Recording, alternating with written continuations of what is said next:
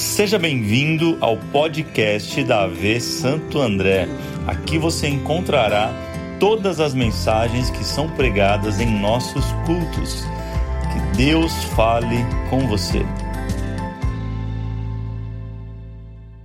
Começando uma nova série hoje, Prison Break, gente. Prison Break. Quem assistiu essa série aí?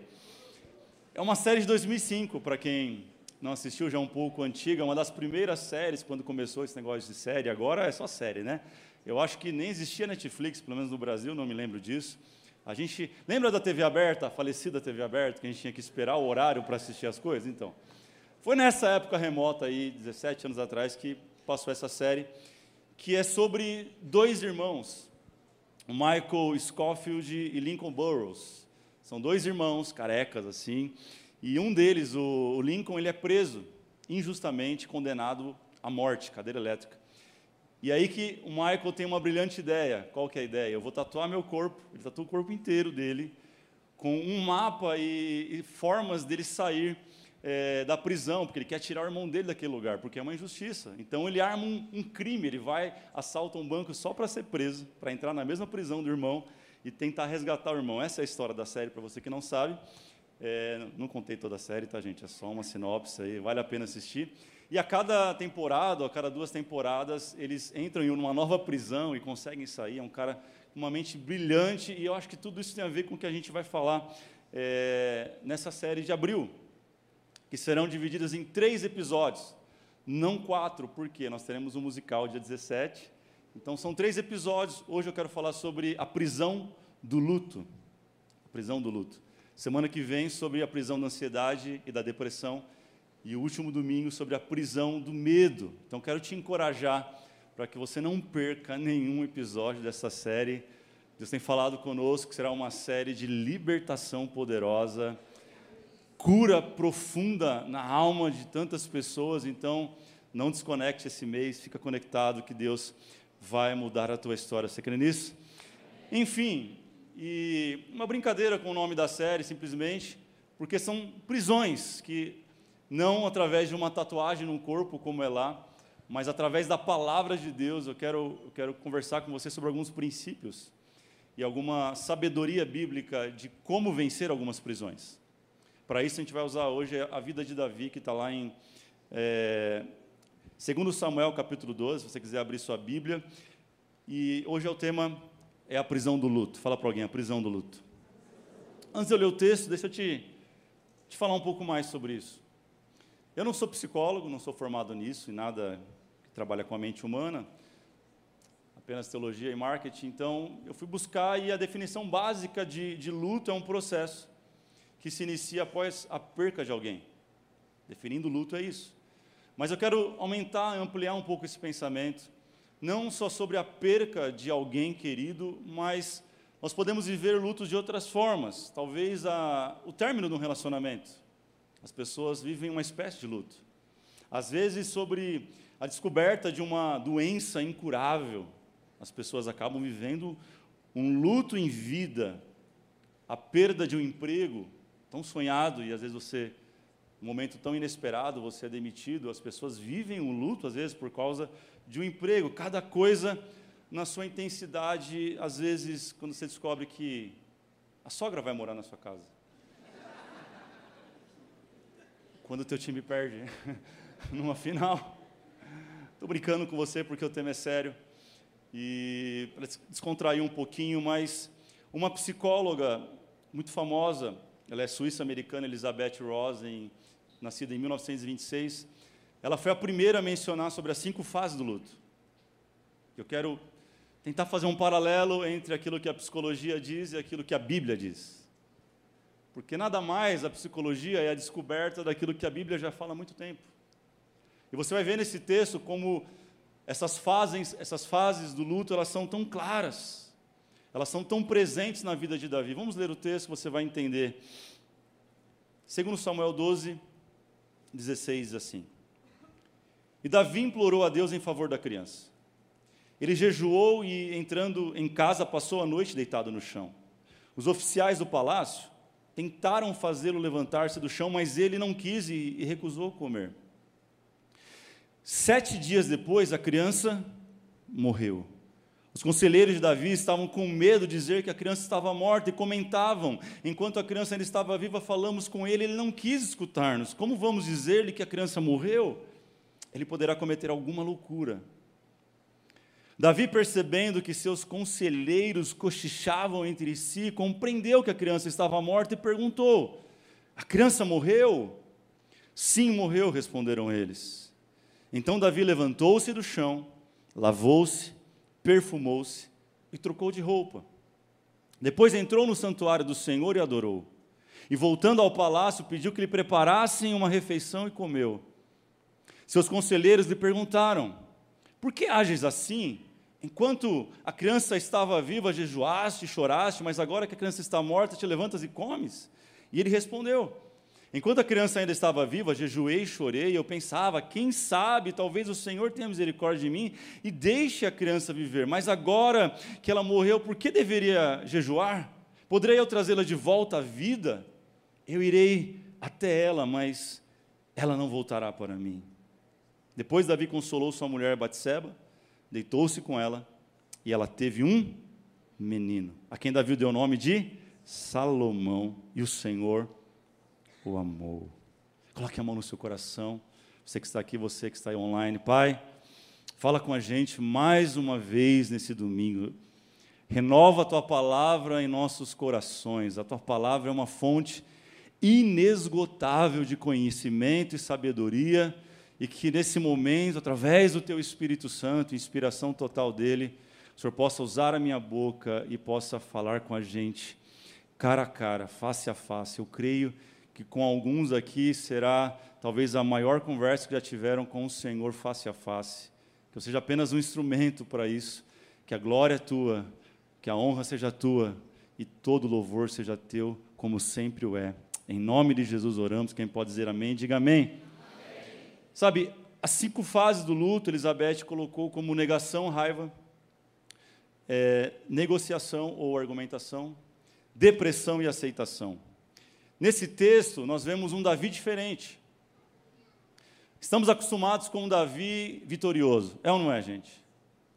Estamos acostumados a ouvir na escola dominical, quando tinha na EBAV que nós temos, ou então no Kids. Nós crescemos como crianças na igreja, preenchendo é, palavras cruzadas e, e, desenhando um Davi ganhando do urso, um Davi vencendo um, um leão, depois um Davi lutando com Golias. Quem não sabe a história do Davi e Golias? um Davi vitorioso, um rapaz jovem, ruivo, que tem uma vida promissora. No começo não parece, mas ele vai enfrentando tantas coisas, tantas lutas são, são travadas, e foi vendido para nós a história de um Davi vencedor, que é verdade, é um Davi que venceu os filisteus, é um Davi que em um só dia enfrentou 800 homens, ao ponto de a Bíblia dizer que ao final do dia a espada de Davi apegou-se à sua mão, de forma que Davi não conseguia soltá-la. Alguns estudiosos da medicina vão dizer que isso é um fenômeno. Quando você fica com sua mão fechada por muito tempo, os seus nervos travam. E Davi lutou tanto naquele dia que ele não conseguia soltar a espada. A espada grudou na sua mão. Esse é o termo que a Bíblia diz. Um Davi vitorioso que, quando ele entrou na cidade, certa vez, as pessoas, a população gritou: Saul matou milhares, mas Davi, seus dez milhares. Foi isso que subiu no coração de Saul, talvez a inveja, o orgulho sobre aquilo que Deus estava fazendo na vida de Davi. Um Davi vitorioso.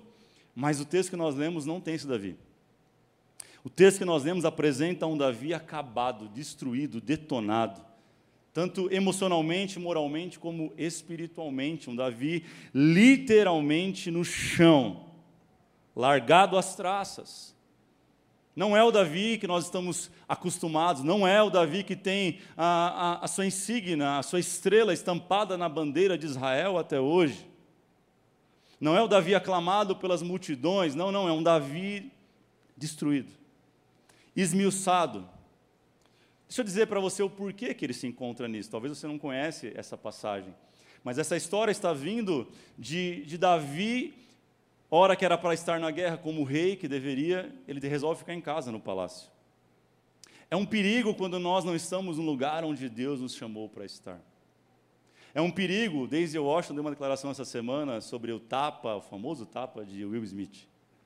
Ele falou para Will Smith: cuidado, são nas horas mais de maior sucesso que o diabo mais nos tenta. Davi talvez tivesse ouvido essa frase, ele não estaria no palácio em vez de estar na guerra.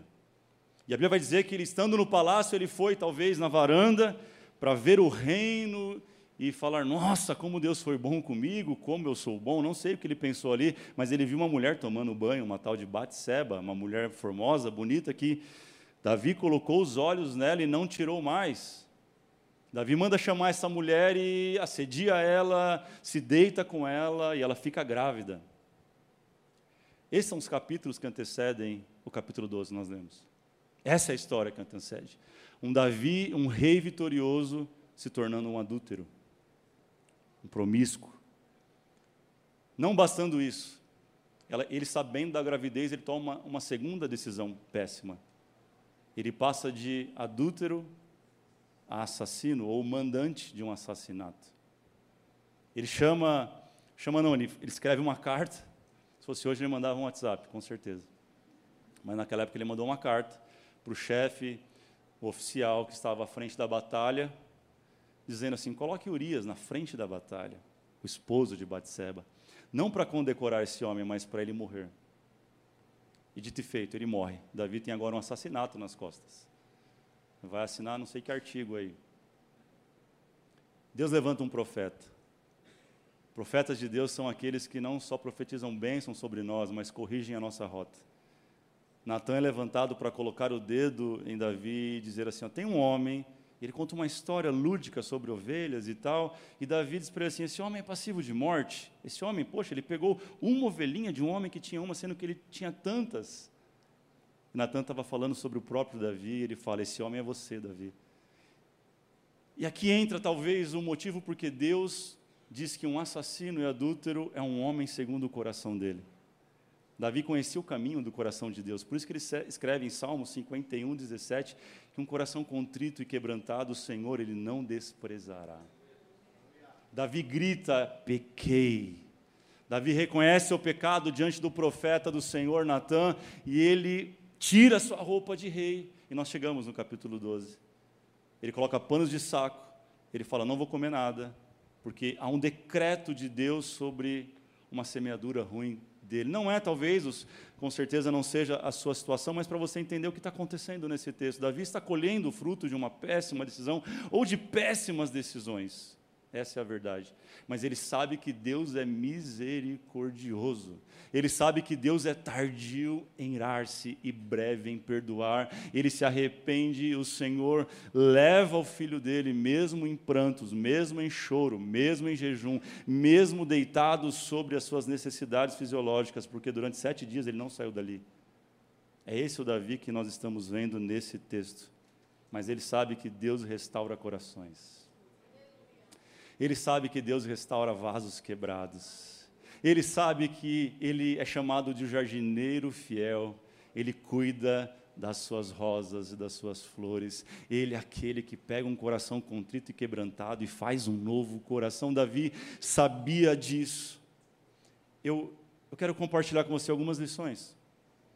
Para você que talvez esteja vivendo um, um tempo de luto, como eu disse, talvez você não perdeu alguém querido, mas alguma coisa alguma situação. Verso 19 tem o apontamento do primeiro motivo porque Davi consegue sair deste lugar. Verso 19 diz assim: nós lemos. Davi, percebendo que seus conselheiros cochichavam entre si, compreendeu que a criança estava morta e perguntou: A criança morreu? Sim, morreu, respondeu eles.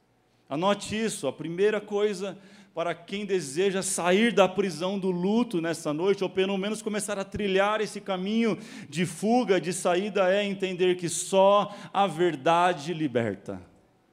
Olhe para alguém e diga assim: só a verdade liberta. Sabe, a negação ela, ela é um dispositivo de defesa que nós criamos. Esse é o primeiro estágio do luto, é a negação é negar que aquilo é verdade, é negar que aquilo aconteceu, é não querer encarar a realidade, a verdade dos fatos, mas Davi resolve encarar e fala: O que aconteceu? Me fala. Os conselheiros estão com medo, assim, ele vai pirar, ele vai pular da sacada, ele vai cometer um suicídio, mas ele fala: Me fala, eu preciso saber a verdade, porque Davi sabia que a verdade liberta. É por isso que a Bíblia diz que conhecereis a verdade, e a verdade vos libertará. Sabe, negar a verdade não vai trazer de volta quem ou o que se foi. A realidade ela pode ser cruel, difícil de engolir, porém só a verdade liberta. Por mais dura que seja, somente a verdade, escute isso, tem o poder nessa noite de te tirar da prisão do luto, somente a verdade. Com Davi não foi diferente, ele também enfrentou essa dificuldade, a negação bateu à sua porta, talvez durante os sete dias de luto de Davi, de choro, ele talvez falou: Não aceito, eu sei que eu pequei, mas eu não aceito, Deus. Talvez ele lutou com isso. A minha pergunta é: como você tem lidado com as verdades da sua vida? Como você tem lidado com esse animal de estimação que, que se foi? Porque sim, as pessoas vivem lutos por animais que se vão. Sim ou não, gente? É uma realidade. Como você tem lidado com um casamento que acabou já há anos e você ainda vive dez anos no passado? Como você tem lidado com esse noivado que foi rompido? Às vezes no altar, já fazem dois anos e você ainda tem esperança sobre isso e tem vivido um tempo de negação. Como você tem lidado com a morte desse ente querido, dessa pessoa tão amada? Negar a verdade não vai trazer ela de volta. Encare a verdade. Eu te convido a olhar a verdade nos olhos nessa noite e dizer assim: Meu Deus é maior que tudo isso. Eu sei que não é fácil e não estou dizendo para você que você não deve chorar, que você não deve prantear, que você não deve passar o seu momento de luto. Não, porque Jesus, diante da morte de um amigo querido, Lázaro, a Bíblia diz que ele chorou. Ele também não conseguiu, mesmo sendo Deus e homem, ele não conteve as suas lágrimas, a sua emoção, e ele chorou, ele viveu o seu momento de luto, sim, para dizer para nós: ei, não tem problema chorar, Chora o que você precisar, viva o que você precisar viver no teu luto, mas saia desta fase. Muitos em contato com a realidade acabam entrando no segundo estágio, e bom é isso. Que estágio que é? O segundo estágio é da raiva. Pastor, é bom sentir raiva? Às vezes não tem como você deixar de sentir. Pastor, eu estou endemoniado que estou sentindo raiva. Não! A Bíblia fala, ireis. Você pode ser mas não peque. Faz parte, nós somos seres humanos e quando o luto vem, a gente vive um turbilhão de emoções. Davi também passou por isso, eu tenho certeza. Nos sete dias ele sentiu raiva de si mesmo. Que besteira que eu fui, e depois da raiva vem o terceiro estágio, que é a negociação ou argumentação. É a hora que nós começamos a questionar Deus. Ah, se o Senhor estivesse aqui, tal pessoa não teria morrido foi o questionamento da, da, da irmã de Lázaro. Lembra? A gente começa a questionar Deus, se o Senhor existisse, a gente questiona a existência de Deus. Você fala, pastor, eu estou tão mal que eu estou questionando a Deus. Calma, é, você é um ser humano. Diga para alguém, você é um ser humano. Diga assim, isso faz parte de nós. Você não é anormal, você está sentindo isso aí é normal. Faz parte do processo. Faz parte desse momento que nós estamos vivendo faz parte de um período pós-pandemia de tantas perdas, faz parte. Você começa a questionar você mesmo, se eu tivesse lá. Ah, isso não tivesse acontecido, se eu tivesse levado para o hospital B, não tinha acontecido. Se, se, e se, e se, ei, pare com esse se.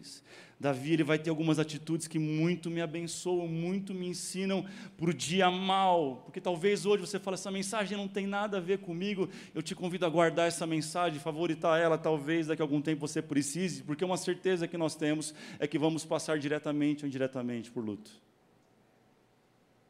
Essa é a realidade da vida, desculpa. Encare a verdade e avance nos processos.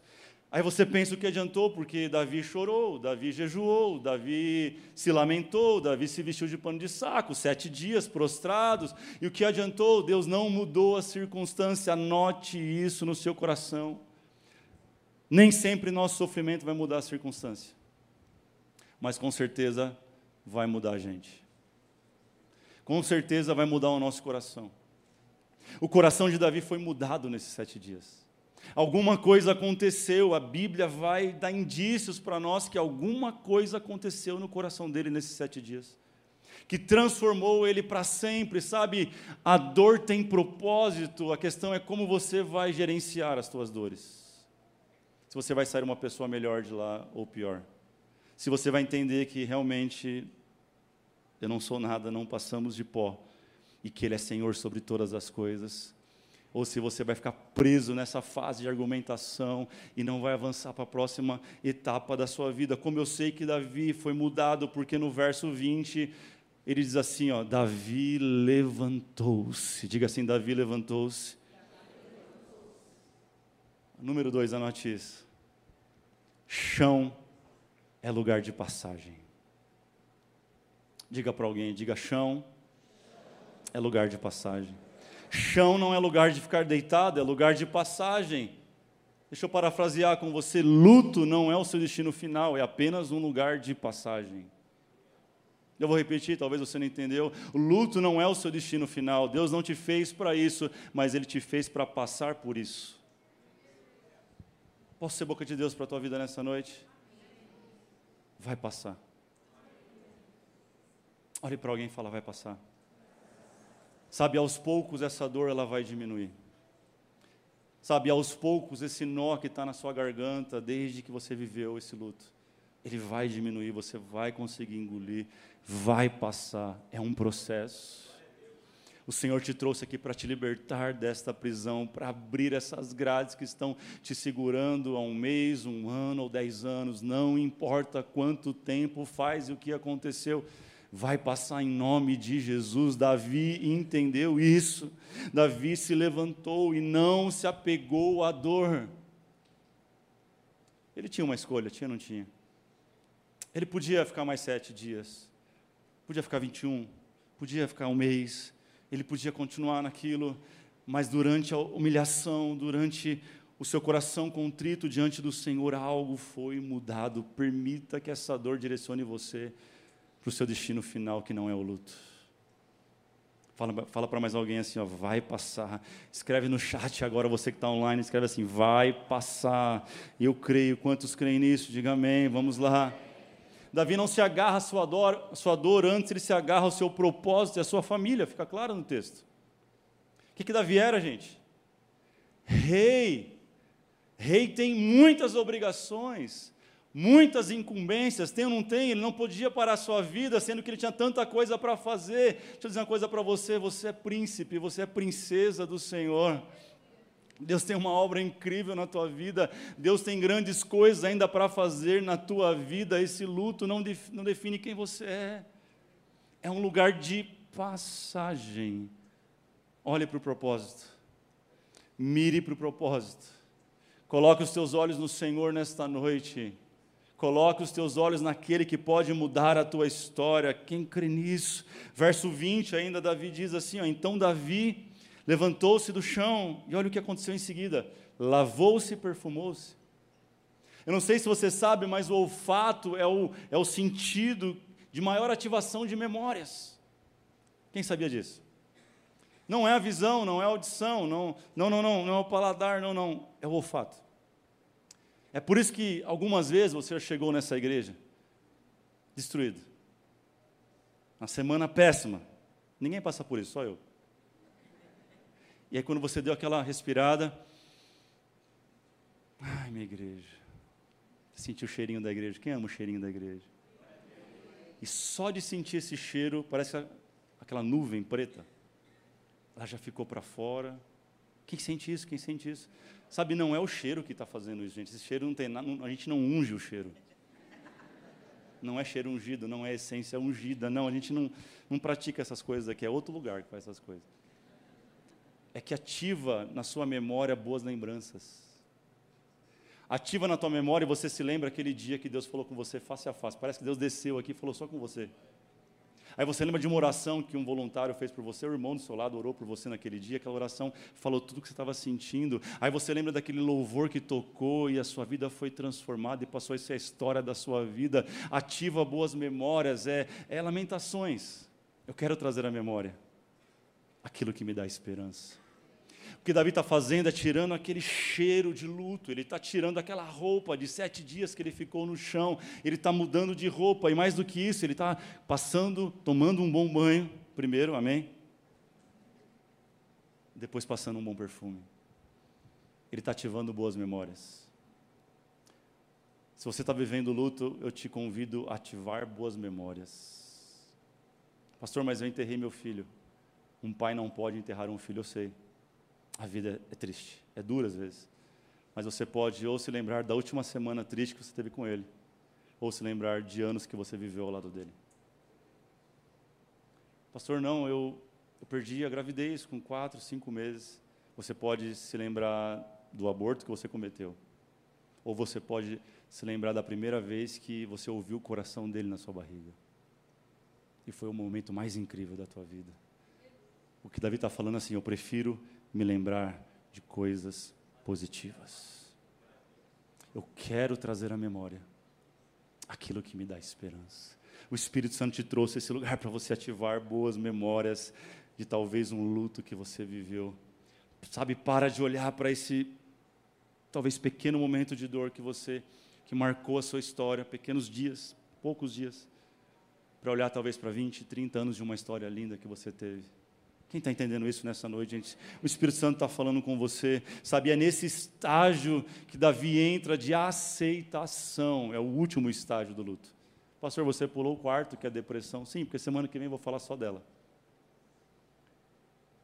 Ele entre aceitação e aceitação é quando você celebra os bons momentos antes do luto.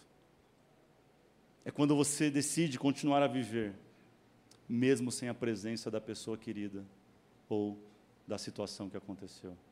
Davi decide isso. Diga assim: Davi decide. Logo depois que ele se levanta, se lava, se perfuma, troca de roupa. Diz o texto que ele entrou no santuário do Senhor e adorou. Tem alguém que pode adorar Jesus aqui? Não, não, será que você pode levantar as suas mãos 30 segundos, gente? 30 segundos e adorar a Jesus, se lembrando de coisas boas, daquilo que Ele já fez na sua vida, da bondade dele sobre você, da misericórdia dele sobre você, da graça dele abundante sobre você, daquilo que ele te deu que você não merecia. Será que você pode trazer à memória aquilo que te dá esperança nessa noite? Davi, ele trouxe a memória, ele foi no altar, ele foi na casa do Senhor, ele adorou porque ele sabia que ele era um adúltero, ele sabia que ele era um assassino e que Deus estava redimindo a sua vida. Oh, Jesus. Obrigado. Obrigado. Obrigado. Obrigado. Obrigado. Parece que eu vejo Davi repetindo a história de Jó, olhe para cá. Jó perdeu num só dia todos os seus filhos. Jó perdeu sua casa. Jó perdeu seus bens. Você sabe da história. Só que Jó tem uma declaração que tem muito a ver com o que Davi está vivendo. Ele diz assim: Deus deu, Deus tirou. Bendito seja o nome do Senhor. Sabe o que Jó está dizendo? O meu luto jamais vai impedir a minha adoração. Não permita que o luto que você está vivendo impeça você de adorar a Ele. A nossa adoração não está, não pode estar conectada ao que Ele tem nos dado. Muitas pessoas não entendem isso, elas querem viver um Cristo vivo, mas nós não fomos chamados para ver um Cristo vivo. Vou te explicar. Ele chamou a gente para viver um Cristo, um Cristo ressuscitado. Qual é a diferença? A diferença é que o Cristo vivo é aquele que operava os milagres. Os discípulos tiveram um Cristo vivo. E diz que onde tinha milagre tinha uma. A multidão quer saber do Cristo vivo, porque ela quer saber daquilo que ele pode fazer. Agora, quem adora o Cristo ressuscitado não adora pelo que ele faz, adora pelo que ele já fez. Deus quer te dar esse entendimento hoje. O teu luto não pode impedir a adoração. Ele te convida a adorar de uma forma diferente. A adoração é um ambiente onde as coisas são transformadas, é um lugar onde nós nos sentimos completos, é um lugar onde nós chegamos faltando um pedaço, mas a glória dEle, a presença dEle, preenche os espaços vazios da nossa vida. Deixa eu te contar um segredo. Posso contar um segredo? Foram nos dias mais difíceis da minha vida que a adoração fez mais sentido que se não fosse esse ambiente, esse lugar onde nós podemos acessar toda hora, 24 horas por dia, 7 dias por semana, o ano todo, você não está limitado a uma igreja, a um espaço físico. Você pode acessar esse lugar aonde você quiser, a hora que você quiser. Só cuidado quando estiver dirigindo para você não perder o controle do carro e, e fazer uma loucura. Tem gente que se empolga, né? Mas você pode acessar esse lugar, um caminho que foi aberto. Um caminho não precisa mais ser o sumo sacerdote, você. Olhe para alguém e diga assim: Você. Esse lugar é teu, você tem acesso. Não perca esse lugar. Não perca esse lugar, não perca esse lugar. Número 3 e último. Davi levantou-se do chão, lavou-se, perfumou. Depois de adorar ao Senhor no santuário, disse que ele voltou ao palácio. E voltando ao palácio, diga assim: voltou para casa palácio onde Davi mora, sim ou não, ele volta para casa, sabe? Ele me dá uma lição aqui, porque o melhor lugar do mundo não pode ser essa igreja, o melhor lugar do mundo não pode ser aquele hotel que você visitou em tal ano, o melhor lugar do mundo precisa ser a sua casa. Que é o lugar que você volta todos os dias depois de um dia difícil. E quando eu falo casa, eu falo mais do que casa, estou falando sobre um lar, porque tem gente que tem muitas casas, mas não tem um lar. Eu li um poema que me chocou. Abigail Guimarães vai dizer que casa é uma construção de cimento e tijolos, mas lar é a construção de valores e princípios. Parece crente. Casa é nosso abrigo das chuvas, do calor e do frio, mas o lar é o abrigo do medo, da dor e da solidão. Numa casa criamos e alimentamos problemas muitas vezes, mas o lar é o centro da resolução dos problemas. Numa casa desdenha-se dos valores dos outros, mas no lar nós decidimos sonhar juntos.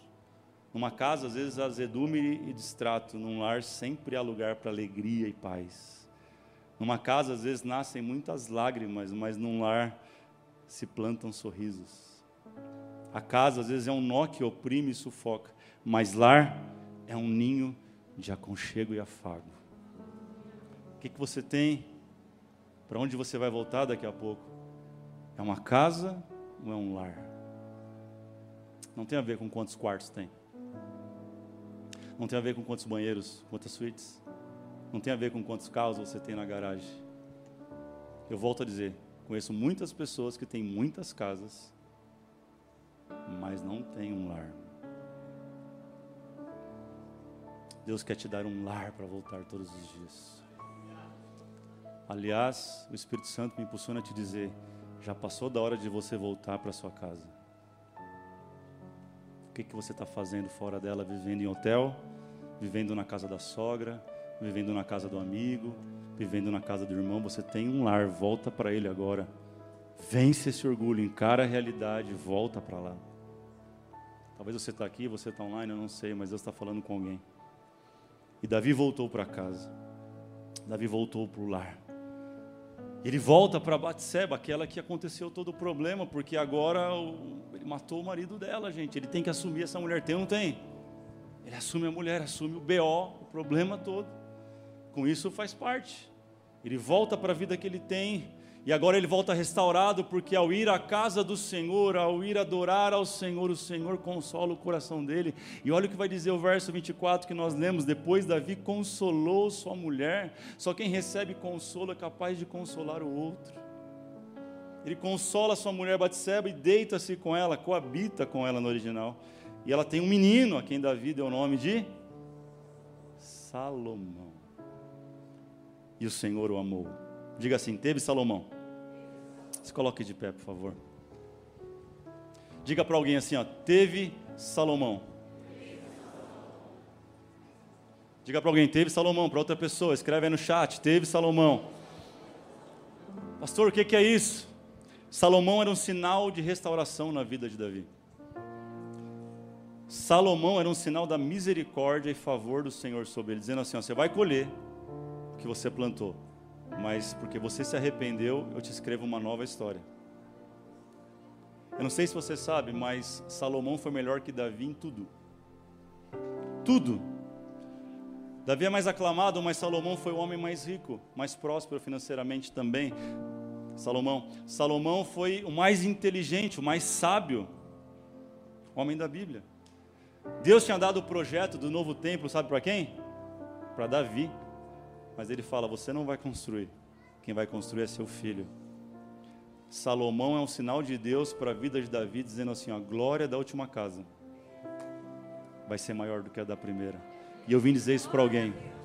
Deus está te dando um sinal nessa noite e está dizendo para você: eu te tiro da prisão do luto e te levo a viver num outro nível, uma nova estação.